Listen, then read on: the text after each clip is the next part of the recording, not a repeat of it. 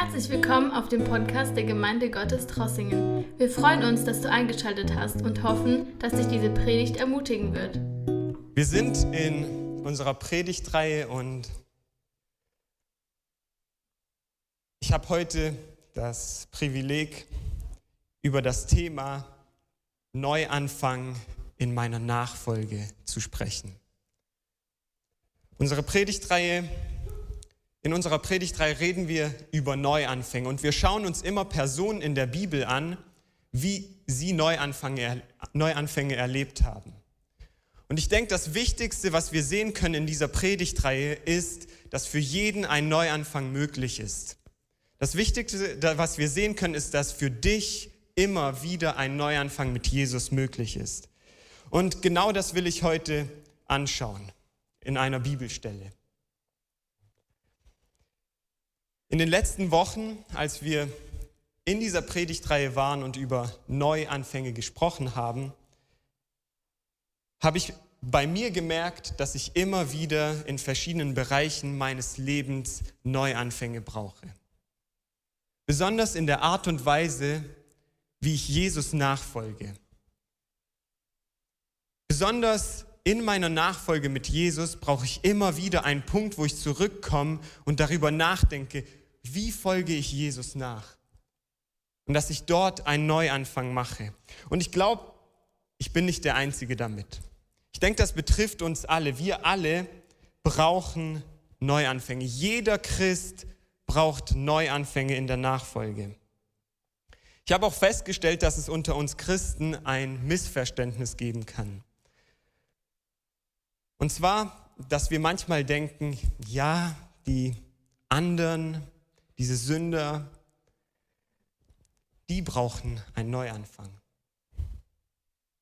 Wir denken vielleicht auch, ja, so wie ich lebe, ist es ja ganz okay und wir sagen es zwar nicht, aber wir denken, ja, wenn jeder nur so wäre wie ich, dann wäre alles in Ordnung.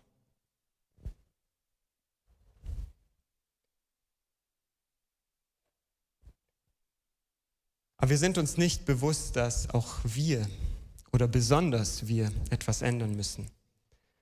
Wir alle, besonders wir Christen, die wir Jesus schon sehr lange nachfolgen, wir alle brauchen Neuanfänge. Und unser Problem ist, dass wir es oft nicht sehen. Ich denke, dass unter uns Christen wir viel zu oft selbstgerecht sind. Wir denken, wir sind besser als die Welt, wir sind besser als die Menschen da draußen. Und wir merken das gar nicht. Oder wir lieben Gott nicht mehr so leidenschaftlich wie am Anfang. Wir haben diese Liebe zu Gott verlassen. Und wir sehen es nicht. Oder wir lieben einander in der Gemeinde nicht mehr. Aber wir sehen die Probleme immer nur bei den anderen. Oder wir leben in Unfrieden, wir verfolgen falsche Ziele im Leben oder wir haben schlechte Gewohnheiten. Und ich denke, dass der Heilige Geist uns dafür die Augen öffnen will, dass wir alle persönlich einen Neuanfang brauchen, dass wir einen Neuanfang in unserer Nachfolge Jesu brauchen. Eine Sache, die so wichtig ist für uns zu verstehen als Christen, ist, dass bevor Gott durch die Gemeinde, bevor Gott durch dich die Welt oder dein Umfeld verändern kann, muss er dich verändern. Musst du bereit sein, dass er dich verändert. Heute will ich, dass wir in eine Geschichte gehen über die Bekehrung von Paulus in Apostelgeschichte 9. Und wir werden diesen Neuanfang in seinem Leben sehen. Und ich habe so viele Sachen gesehen in diesem Bibeltext, der, die ich noch nie gesehen habe. Und ich hoffe, dass sie euch genauso ermutigen werden wie mich. Und ich will euch in dieser Zeit einfach einladen, eure Nachfolge zu überdenken. Du kannst heute deine Nachfolge überdenken und dich persönlich fragen, in welchem Bereich meiner Nachfolge von Jesus brauche ich einen Neuanfang? Wir werden in der Geschichte sehen, dass Paulus eine Begegnung mit Jesus hatte. Und diese Begegnung war der Startpunkt für seinen Neuanfang. Und ich bete, dass wir heute Morgen alle eine Begegnung mit Jesus haben, die einen Neuanfang für uns bringt. Die dieser Startpunkt ist für einen Neuanfang. Und wenn wir das haben, wenn wir diese Begegnung mit Jesus haben, mit dem echten Jesus, dann werden sich unsere Ziele und unsere Einstellung zum Leben radikal verändern. Deshalb kommt mit mir in Apostelgeschichte 9 ab Vers 1. Saulus führte weiterhin einen wütenden Kampf gegen die Jünger des Herrn. Er drohte ihnen mit dem Tod und war entschlossen, die Gemeinde auszurotten. Auch in Damaskus wollte er die Anhänger der neuen Lehre aufspüren, um sie alle, Männer wie Frauen, in Ketten nach Jerusalem zu bringen. Zu diesem Zweck wandte er sich an die Hohepriester, an den Hohepriester und bat ihn um Briefe mit einer entsprechenden Bevollmächtigung, die er den Synagogen in Damaskus vorlegen wollte. Als er nun nach Damaskus unterwegs war und die Stadt schon fast erreicht hatte, leuchtete plötzlich vom Himmel her ein Licht auf.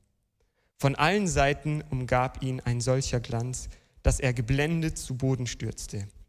Gleichzeitig hörte er, eine, hörte er, wie eine Stimme zu ihm sagte, Saul, Saul, warum verfolgst du mich? Wer bist du, Herr? fragte Saulus. Die Stimme antwortete, ich bin der, den du verfolgst. Ich bin Jesus. Doch jetzt steh auf und geh in die Stadt. Jesus, ich danke dir für diesen Morgen. Ich danke dir, dass wir zu dir kommen dürfen und dass du uns dein Wort gegeben hast. Und ich danke dir, dass wir als Gemeinde zu dir kommen dürfen, dass wir mit unseren Schwächen vor dich kommen dürfen, mit unseren Fehlern und dass wir ganz ehrlich zu dir kommen dürfen und sagen, Jesus, wir brauchen einen Neuanfang. Jesus, wir wollen dir nachfolgen und wir brauchen einen Neuanfang in vielen Bereichen unseres Lebens.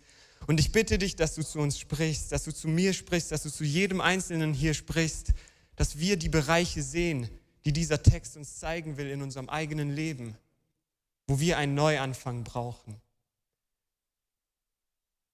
Danke, Jesus. Amen. Ich will mit euch heute Morgen durch ein paar Verse gehen in Apostelgeschichte und ich habe drei Gedanken, mit, die ich euch teilen will. Drei Hauptgedanken. Und zwar will ich euch jetzt gleich den ersten geben. Der ist, wenn wir Jesus begegnen, ruft er uns in eine andere Richtung zu gehen. Wenn du Jesus begegnest, wird er dich rufen, in eine andere Richtung zu gehen als bisher. Und das ist hier bei Paulus passiert. Ich werde den Namen Saulus und Paulus die ganze Zeit ähm, abwechseln, weil ich von der gleichen Person spreche und die Bibel uns zeigt, dass später Saulus den neuen Namen Paulus bekam. Und diesen berühmten Apostel Paulus kennen wir. Und das ist seine Geschichte. Und ich sage das nur, dass niemand hier verwirrt ist, dass ich zwei Namen äh, benutze, aber eine Person meine. Und zwar, was ich sagen will, das ist passiert in seinem Leben. Er war auf einem Weg, den er dachte, der richtig ist. Er dachte, er tut das Beste für Gott, was er tun kann. Und zwar ist eine neue Lehre aufgekommen und er dachte, die muss ausgerottet werden. Und Jesus begegnet ihm. Jesus begegnet ihm auf dem Weg, den er dachte, der richtig ist. Und er sagt ihm, die Richtung, in die du gehst, ist falsch. Und er ruft ihn dazu, in eine neue Richtung zu gehen. Vielleicht bist du hier heute Morgen als Christ oder nicht Christ und du merkst, dass dein Leben in die falsche Richtung geht. Du merkst, dass in irgendeinem Bereich dein Leben sich in die falsche Richtung bewegt. Dass du vielleicht für dich selbst lebst und Jesus nicht nachfolgst, sondern leidenschaftlich das verfolgst, was dir gut tut, was nützlich für dich ist oder was du für richtig hältst. So wie Saulus es hier gemacht hat. Und auf diesem Weg, wo Saulus war, er dachte, er ist richtig, kommt Jesus und begegnet ihm. Und ich glaube, dass wir diesen Moment brauchen, wo Jesus uns begegnet auf unserem Weg und uns korrigiert und auf einen neuen Weg ruft. Und ich will dich deshalb fragen, bist du bereit, dich von Jesus korrigieren zu lassen? Bist du bereit, dass Jesus in dein Leben spricht und sagt, in die Richtung, in die du gehst, ist falsch. Ich will, dass du in eine neue Richtung gehst und mir nachfolgst. Weil genau das ist, wozu Jesus uns ruft, ihm nachzufolgen. Das ist die Richtung, in die wir gehen sollen. Ihn zu unserem Vorbild zu machen und ihm nachzufolgen. Eine zweite Sache, die mir hier aufgefallen ist, das ist noch nicht mein zweiter Punkt, sondern innerhalb von dem ersten Punkt ist mir eine zweite Sache aufgefallen. Und zwar, als Jesus Paulus hier beruft, sagt er ihm nicht, was er mit ihm vorhat. Wir lesen hier in Vers 6, doch jetzt steh auf und geh in die Stadt.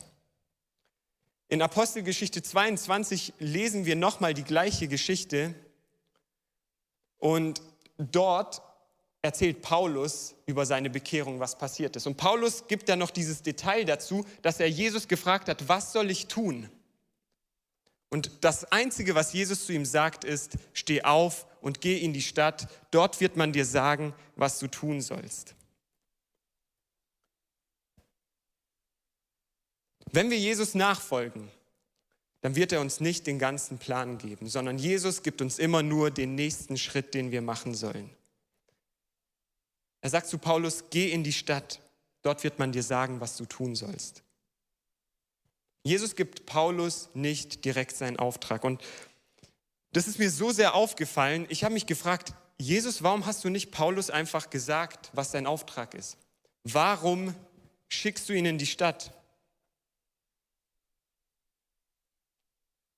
Warum gibst du ihm einfach nur den nächsten Schritt? Und als ich so in die Bibel geschaut habe, habe ich gemerkt, dass das ein Muster ist. Gott arbeitet so mit Menschen. Wir sehen das auch am Beispiel von Philippus. Philippus ist gerade in einer Stadt und sie erleben Erweckung. Die Gemeinde wächst und Menschen bekehren sich. Und der Heilige Geist kommt zu ihm und sagt, Philippus, geh in die Wüste. Geh auf den Weg in der Wüste. Er sagt ihm nicht, warum er das machen soll. Er sagt ihm nur den nächsten Schritt. Oder Jesus zu seinen Jüngern. Als er seine Jünger berufen hat, hat Jesus immer nur gesagt, komm und folge mir nach. Er hat ihnen nicht gesagt, wohin sie gehen, was sie machen werden, sondern er hat sie einfach aufgefordert, ihm nachzufolgen. Wenn ich mir dieses Muster anschaue, dann zeigt es mir, dass Nachfolge immer etwas mit Vertrauen zu tun hat. Wenn Jesus uns in seine Nachfolge ruft, ruft er uns immer dazu, ihm zu vertrauen. Jesus gibt uns nicht diesen großen Masterplan mit den Details. Er geht nicht zu Paulus und sagt ihm, Paulus, geh in die Stadt, dort wird jemand zu dir kommen. Ja, und du wirst jetzt blind werden und der wird dich heilen. Und dann wirst du das Evangelium in die ganze Welt bringen und die ganze Weltgeschichte wird sich verändern. Jesus sagt das Paulus nicht. Jesus sagt Paulus nur, geh in die Stadt. Dort wird man dir sagen, was du tun sollst. Ich habe gemerkt, dass wenn wir heutzutage in unserem Leben etwas Neues anfangen, dann mögen wir es nicht so stark, ein Risiko einzugehen. Wir mögen es, eine Versicherung abzuschließen. Wir wollen wissen, was kann ich verlieren und am liebsten ist es uns, wenn wir gar nichts verlieren können und immer wieder raus können. Wir mögen es nicht, Risiken einzugehen. Wir mögen Versicherungen. Aber wenn wir Jesus nachfolgen, dann gibt er uns keine Versicherung. Jesus sagt uns nicht, wenn du mir nachfolgst, wirst du nichts verlieren. Sondern Jesus sagt, wenn du mir nachfolgst, wirst du vielleicht alles verlieren. Jesus sagt uns nicht, du wirst nie krank sein, wenn du mir nachfolgst sondern Jesus sagt, du wirst vielleicht mit Krankheit leben müssen und vielleicht sogar an Krankheit sterben. Jesus sagt nicht, du wirst immer bei allen Menschen beliebt sein und jeder wird dein Freund sein wollen, sondern Jesus sagt, die Menschen werden dich vielleicht sogar hassen und vielleicht sogar deine Familie wird dich ausstoßen. Jesus verspricht uns nicht, deiner Familie wird es immer gut gehen, wenn du mir nachfolgst. Wenn du mir nachfolgst, wirst du dir keine Sorgen machen müssen um deine Familie, weil denen wird es gut gehen.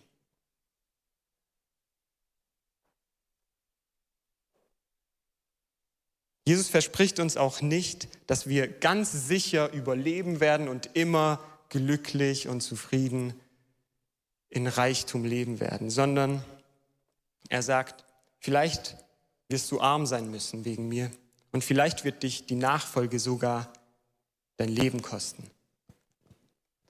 Jesus gibt uns keine Versicherung für die Sachen, sondern Jesus gibt uns nur eine einzige Versicherung. Wenn wir die Bibel anschauen, gibt uns Jesus eine Versicherung. Und zwar sagt er, ich werde immer bei dir sein. Egal durch was du gehst von diesen Sachen, verspricht Jesus, ich werde bei dir sein. Und das ist das Wichtigste für uns. Weil was brauchen wir mehr als der, der das Leben erfunden hat, dass er uns durchs Leben begleitet? Was brauchen wir mehr als das? Ich habe vorhin gesagt, dass mir diese eine Sache aufgefallen ist, dass Jesus Saulus nicht sagt, was er tun soll, sondern Jesus macht etwas anderes. Und zwar schickt Jesus Saulus zu anderen Gläubigen, damit er herausfinden kann, wozu er berufen ist.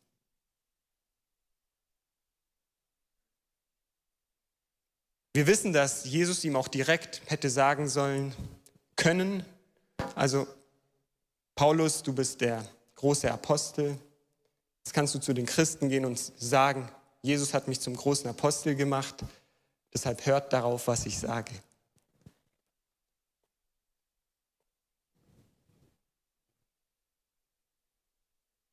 Ich denke, das ist so wichtig, dass wir das verstehen, weil wir daraus sehen, dass Jesus niemanden zu einem Einzelkämpfer machen will.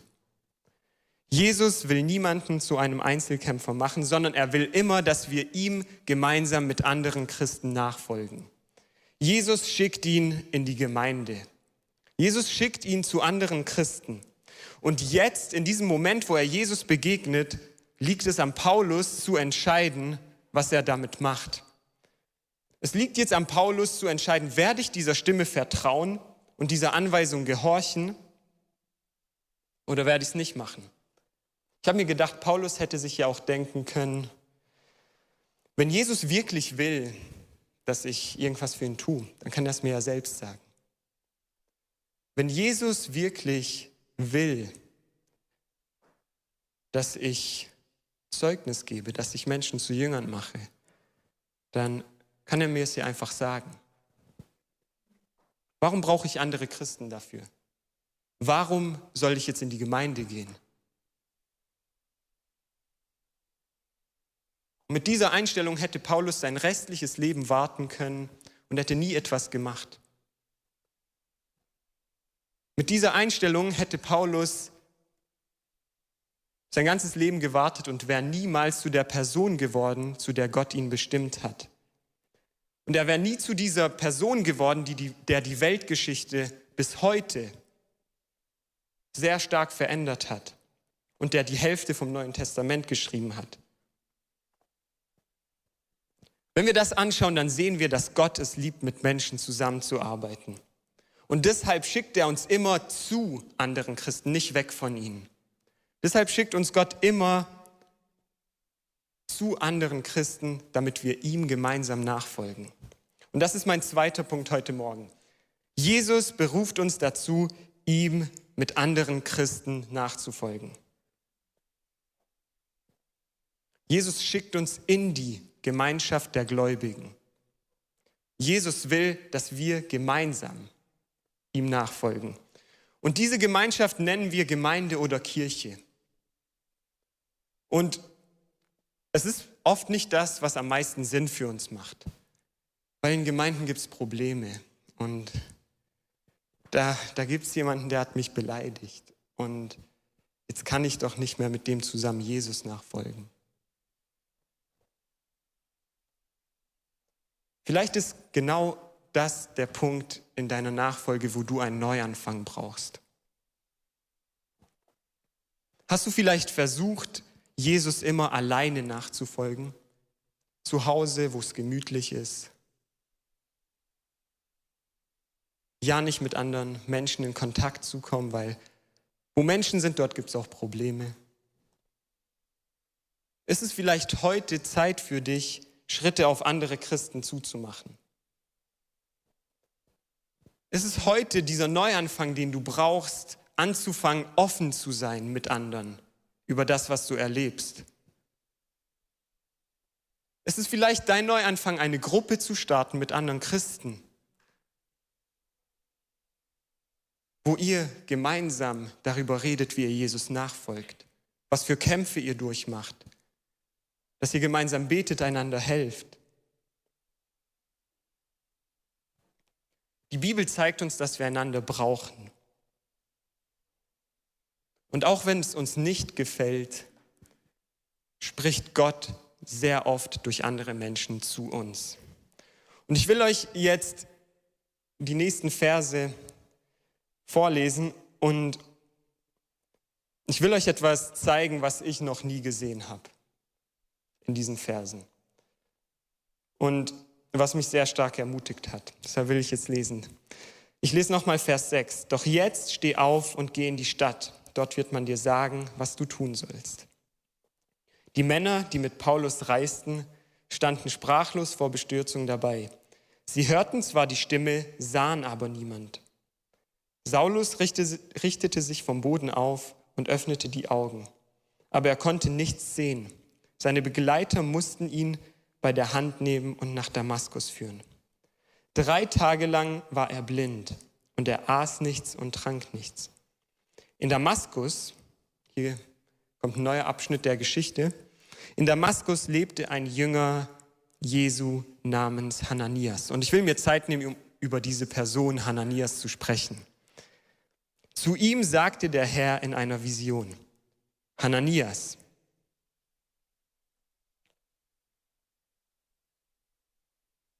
Hananias, du kannst hier deinen Namen einsetzen. Jesus ruft dich. Wie antwortest du, wenn Jesus deinen Namen ruft? Und wir können hier von Hananias lernen, wie wir antworten sollen. Er sagt, hier bin ich Herr, erwiderte Hananias. Dieses Hier bin ich Herr ist ein Satz, der so oft in der Bibel vorkommt und von dem wir so viel lernen können. Er heißt mehr als das, was wir hier im Deutschen verstehen. Er heißt so viel wie, Herr, ich bin bereit zu hören und das zu tun, was du mir sagst. Hast du diese Einstellung, wenn Gott deinen Namen ruft, das zu sagen? Hier bin ich, Herr. Sag mir, was ich tun soll. Ich lese weiter, Vers 11. Geh in die gerade Straße, befahl ihm der Herr, und frage im Haus des Judas nach einem Saulus aus Tarsus. Du musst Folgendes wissen. Saulus betet und in einer Vision hat er gesehen, wie ein Mann namens Hananias in sein Zimmer tritt und ihm die Hände auflegt, damit er wieder sehen kann.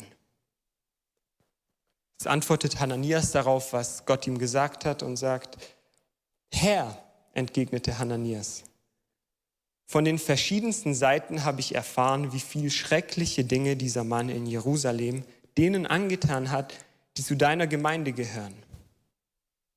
Er sagt so viel wie, Herr, ich habe doch die Nachrichten geschaut. Was passiert? Herr, ich habe ja in der Zeitung gelesen, dass er die Leute tötet. Ich habe ja gesehen, wie gefährlich das ist, zu was du mich rufst. Und er beschwert sich weiter und sagt, außerdem ist er von den führenden Priestern dazu ermächtigt, hier in Damaskus alle zu verhaften, die sich zu deinem Namen bekennen. Also Hananias hat gute Gründe, nicht dahin gehen zu wollen, weil er will jetzt nicht unbedingt sterben. Aber Gott sagt zu ihm, aber der Herr sagte, Vers 15, geh trotzdem. Geh trotzdem zu ihm. Denn gerade ihn habe ich mir als Werkzeug ausgewählt, damit er meinen Namen in aller Welt bekannt macht, bei den nichtjüdischen Völkern und ihren Herrschern, ebenso wie bei den Israeliten. Und ich will ihm zeigen, wie viel er von jetzt an um meines Namens willen leiden muss. Da machte sich Hananias auf den Weg und ging in jenes Haus. Er legte Saulus die Hände auf und sagte, Saul, mein Bruder, der Herr selbst, Jesus, der dich auf deiner Reise hier, der dir auf deiner Reise hierher erschienen ist, hat mich geschickt. Er möchte, dass du wieder sehen kannst und mit dem Heiligen Geist erfüllt wirst. Hananias war ein guter Pfingstler. Das hat Gott nicht zu ihm gesagt, aber er wusste, dass das stimmt. Er sagt ihm, er will, dass du mit dem Heiligen Geist erfüllt wirst. Und das können wir auch immer dazu sagen. Gott will, dass wir alle mit dem Heiligen Geist erfüllt sind. Vers 18. Im selben Augenblick war es, als würden Schuppen von Saulus Augen fallen. Er konnte wieder sehen. Saulus stand auf und ließ sich taufen. Die eine Sache, die mir hier in diesen Versen aufgefallen ist und die mich auch irgendwie geschockt hat, war, dass Jesus den Auftrag, den Paulus machen soll, einer Person gibt, die Hananias heißt. Das ist die einzige Stelle in der Bibel, an der wir von Hananias lesen. Ich habe mich gefragt, wer ist dieser Mann überhaupt? Wer ist dieser Mann Hananias? Wir wissen, dass Hananias kein großartiger Apostel war. Und wir können nicht viel von ihm lesen. Deshalb will ich, dass wir uns mal sein Leben ein bisschen vorstellen. Ich stelle es mir so ein bisschen vor, Hananias ist der, ein Mann mittleren Alters mit einer kleinen Familie, hat zwei Kinder, geht in die Gemeinde, aber er predigt nicht. Er macht auch keine Einleitung, sondern er ist der, der rechts hinten irgendwo sitzt. Hananias sagt nicht viel in der Gemeinde. Hananias ist unscheinbar. Hananias ist nicht der, den die Leute in der Gemeinde sehen.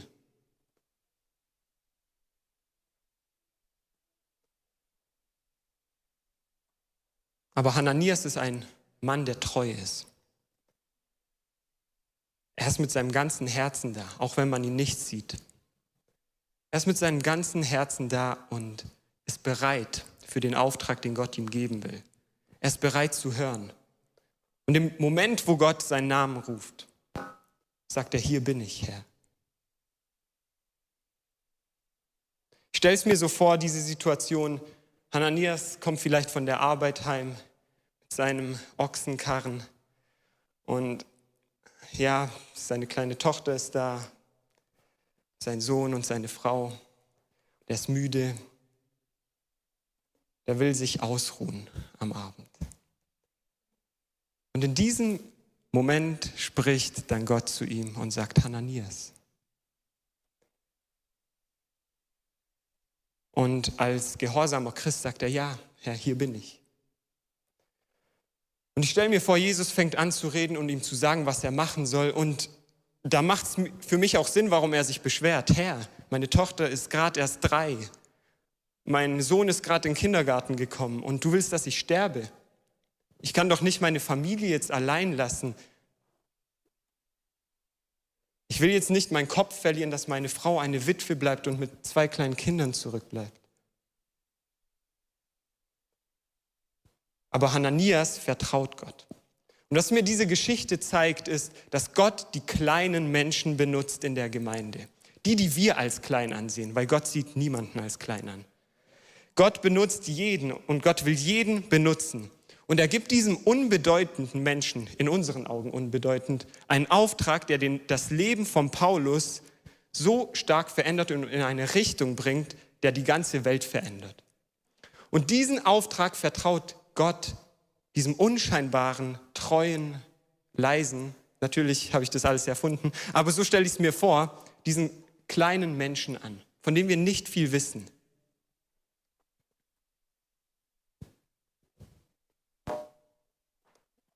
Und wenn wir dann schauen, was aus Paulus geworden ist, dann sehen wir, dass bis heute Paulus als einer der einflussreichsten Menschen der Weltgeschichte gilt. Und um ihn seinen Auftrag zu sagen, benutzt Gott ein Niemand.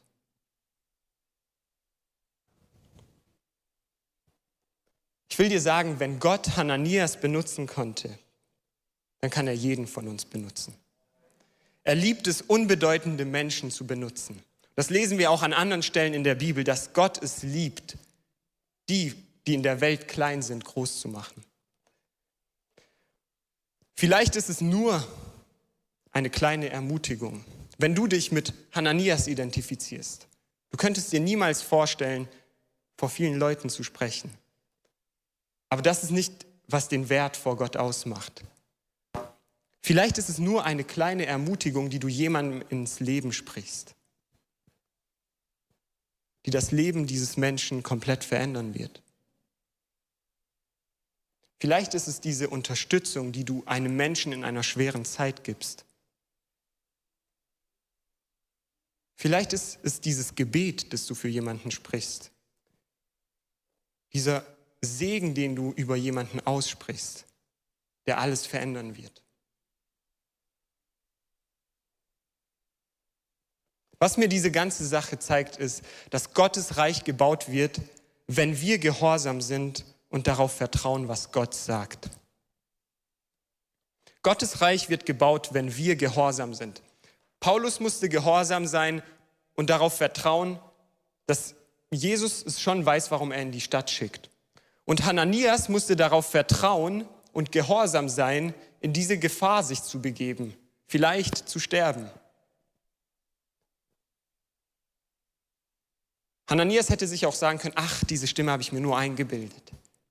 Gott würde doch nicht wollen, dass ich mich in Gefahr begebe und hier meine Familie allein bleibt.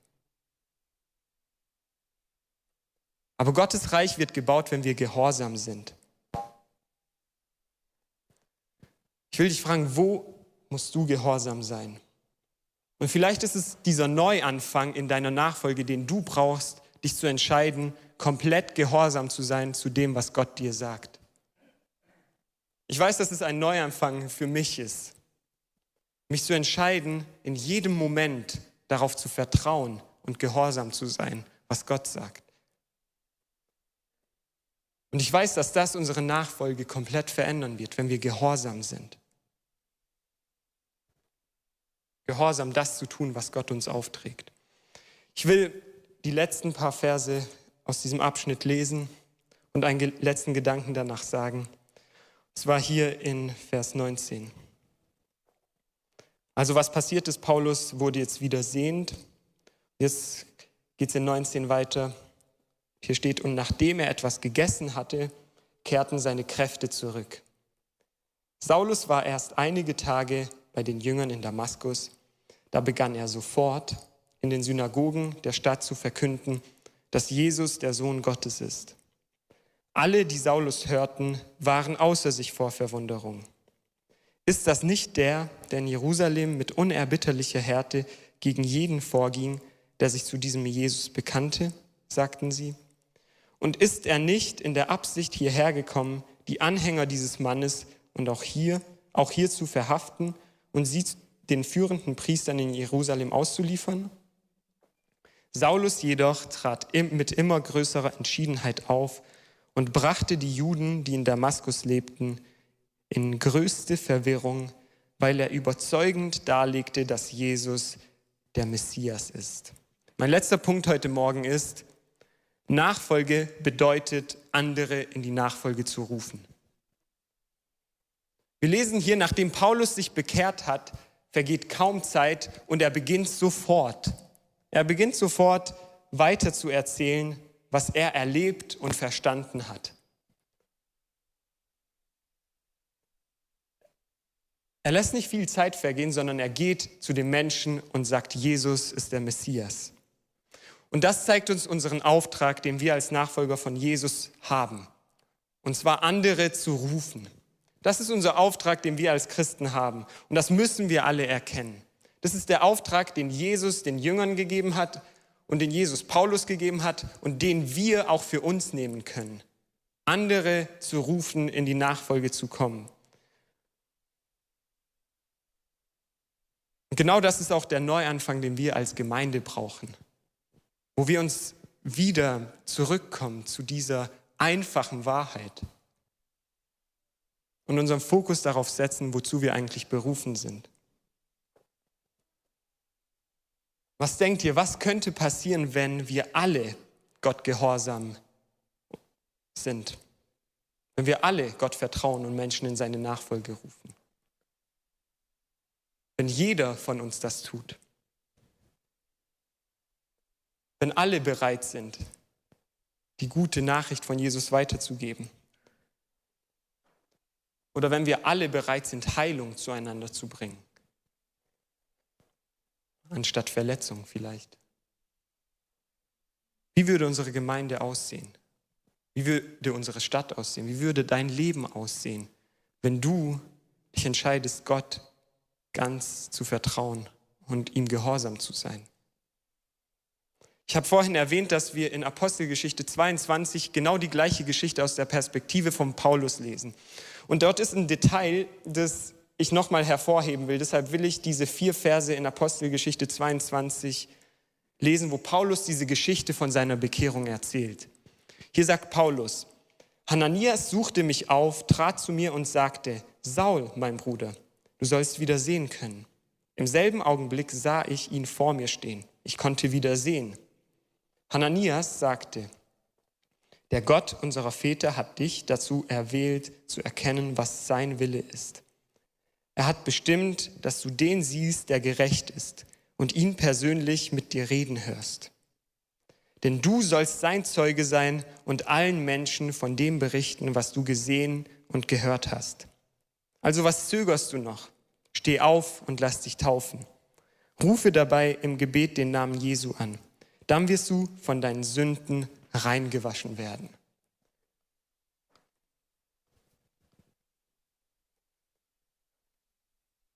Dieser Vers 15, als ich den gelesen habe, hat mich an diesen Missionsauftrag erinnert, den Jesus uns gegeben hat. Und diesen Vers können wir für uns alle heute Morgen nehmen. Wo hier Hananias zu Paulus sagt, denn du sollst sein Zeuge sein und allen Menschen von dem berichten, was du gesehen und gehört hast. Wenn du dich fragst, wo kann ich einen Neuanfang haben in meinem Leben, in meiner Nachfolge, dann kann das dein Neuanfang sein, dass du Jesu Zeuge wirst und allen Menschen von dem berichtest, was du gesehen und gehört hast.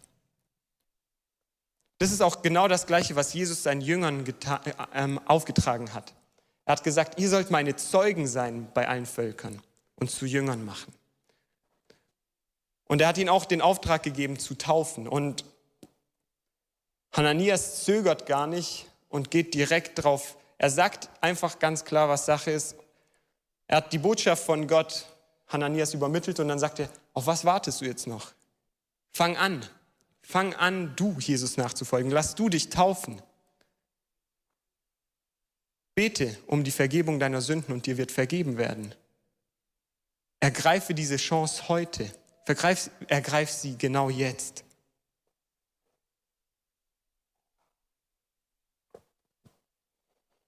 Welchen Neuanfang brauchst du in deiner Nachfolge? Ich will, dass wir gemeinsam aufstehen. Das Lobpreisteam kann auch gerne nach vorne kommen. Brauchst du den Neuanfang, bei dem du das erste Mal vielleicht anfängst, Jesus nachzufolgen? Brauchst du diesen Neuanfang? Oder bist du schon lange dabei und brauchst einen Neuanfang in deinem Vertrauen oder in deinem Gehorsam dem gegenüber, was Gott sagt? Oder brauchst du einen Neuanfang darin, Jesus in der Gemeinschaft mit anderen zu suchen? Hast du es vielleicht zu lange alleine versucht? Hast du gedacht, ich schaff's schon allein, ich brauche nicht meine Geschwister in der Gemeinde? Oder brauchst du einen Neuanfang in deiner Perspektive auf die Gemeinde? Dass die Gemeinde nicht nur, ja, mal gehe ich, mal gehe ich nicht, sondern dass Gemeinschaft etwas wird, wo du eng mit anderen Menschen Jesus nachfolgst. Brauchst du vielleicht dort einen Neuanfang? Oder brauchst du einen Neuanfang in der Sicht auf dich selbst? Vielleicht hast du gedacht, ich kann niemals etwas Wichtiges für Gott tun. Aber ich denke, in dieser Geschichte sehen wir es so deutlich, dass diese unbedeutende Person Hananias so einen riesigen Auftrag bekommt. ein Teil von etwas zu sein, das die ganze Welt zu verändern wird. Brauchst du vielleicht einen Neuanfang in deiner Perspektive darauf? Oder musst du dich vielleicht auch neu entscheiden, ganz gezielt ein Zeuge von Jesus zu sein? Ich will, dass wir gemeinsam beten und du kannst genau das, was für dich zutrifft, vor Jesus bringen. Und du kannst heute diese Entscheidung treffen, heute diesen Neuanfang machen. Du musst nicht auf morgen warten. Heute ist der Tag, an dem wir uns entscheiden können, einen Neuanfang zu gehen, dort, wo der Heilige Geist zu uns gesprochen hat. Und wenn er zu dir gesprochen hat, vielleicht nur in einem Bereich, dann reagier drauf, schieb's nicht auf, sondern sei bereit, Jesus neu nachzufolgen. Jesus, ich danke dir für diese Gemeinde. Ich danke dir für dein Wort. Ich danke dir, dass wir sehen dürfen, was du zu uns sprichst in deinem Wort. Jesus, ich danke dir, dass du ein Gott bist, der jeden wertschätzt und der jeden benutzen wird. Auch die, die die Welt als klein ansieht, auch die, die wir nicht sehen, siehst du, Jesus. Du siehst jeden und du hast jedem einen wichtigen Wert gegeben, einen wichtigen Auftrag, einen wichtigen Platz in der Gemeinde. Und wir wollen dir danken dafür. Wir wollen darauf vertrauen, dass du, Heiliger Geist, uns die Augen öffnest dafür, was wir zu tun haben. Dass du uns die Augen dafür öffnest, wie wir als Gemeinde dir neu nachfolgen. Dort, wo wir einen Neuanfang brauchen in unserer Nachfolge. Jesus, wir wollen offen sein dafür. Wir wollen offen sein, uns verändern zu lassen von deinem Wort. Wir wollen offen sein, uns korrigieren zu lassen von deinem Heiligen Geist. Herr, ich bitte dich, dass du uns korrigierst, wenn wir in falsche Richtungen gehen und uns zeigst, wo der Weg ist, wo wir dir nachfolgen. Dass du uns zeigst, wo wir dir nicht ganz vertraut haben, sondern wo wir dachten, wir machen das Richtige, aber wir eigentlich nur uns selbst gedient haben. Jesus, ich danke dir, dass wir auch darauf vertrauen dürfen, dass du diesen Moment nimmst und etwas tust, was du nur du tun kannst. Und zwar, dass du bleibende Veränderung bringst. Dass es nicht nur ein eine gute Absicht ist, ein Wunsch, dass wir etwas neu machen, sondern dass es wirklich etwas Bleibendes ist, was du bewirkst, was du anfängst, aber auch zu Ende bringst. Und ich weiß, dass du es versprichst in deinem Wort und deshalb will ich darauf vertrauen, dass du genau das, was du anfängst, auch zu Ende bringen wirst. Danke, dass du unsere Predigt angehört hast. Wenn dich die Botschaft angesprochen hat, dann teile sie gerne mit deinen Freunden und Bekannten, dass auch sie diese Predigt hören können. Wir wünschen dir Gottes Segen.